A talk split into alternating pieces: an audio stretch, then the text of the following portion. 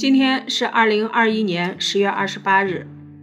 刚才看新闻，西安的新冠患者确诊病例达到十四个，目前确诊十四个。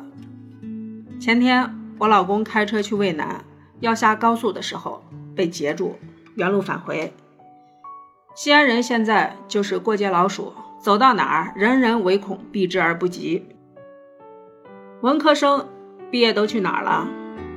我就是一名文科生，毕业了以后，首先去昆山打工，坐办公室，然后回到西安，在国内最大的一家粮油公司做过文员，做过业务员，做过市场督导，做过品牌经理。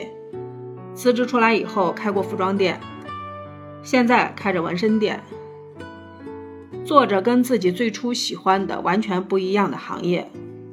年轻的时候喜欢诗，喜欢去远方，但是等到生活安定下来以后，我们会为了孩子把我们所有的梦想搁浅。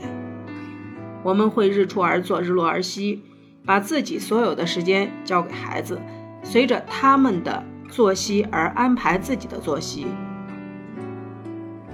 只需要知道自己是要送他去学校上课，还是去补课班上课，这就是文科生的现在。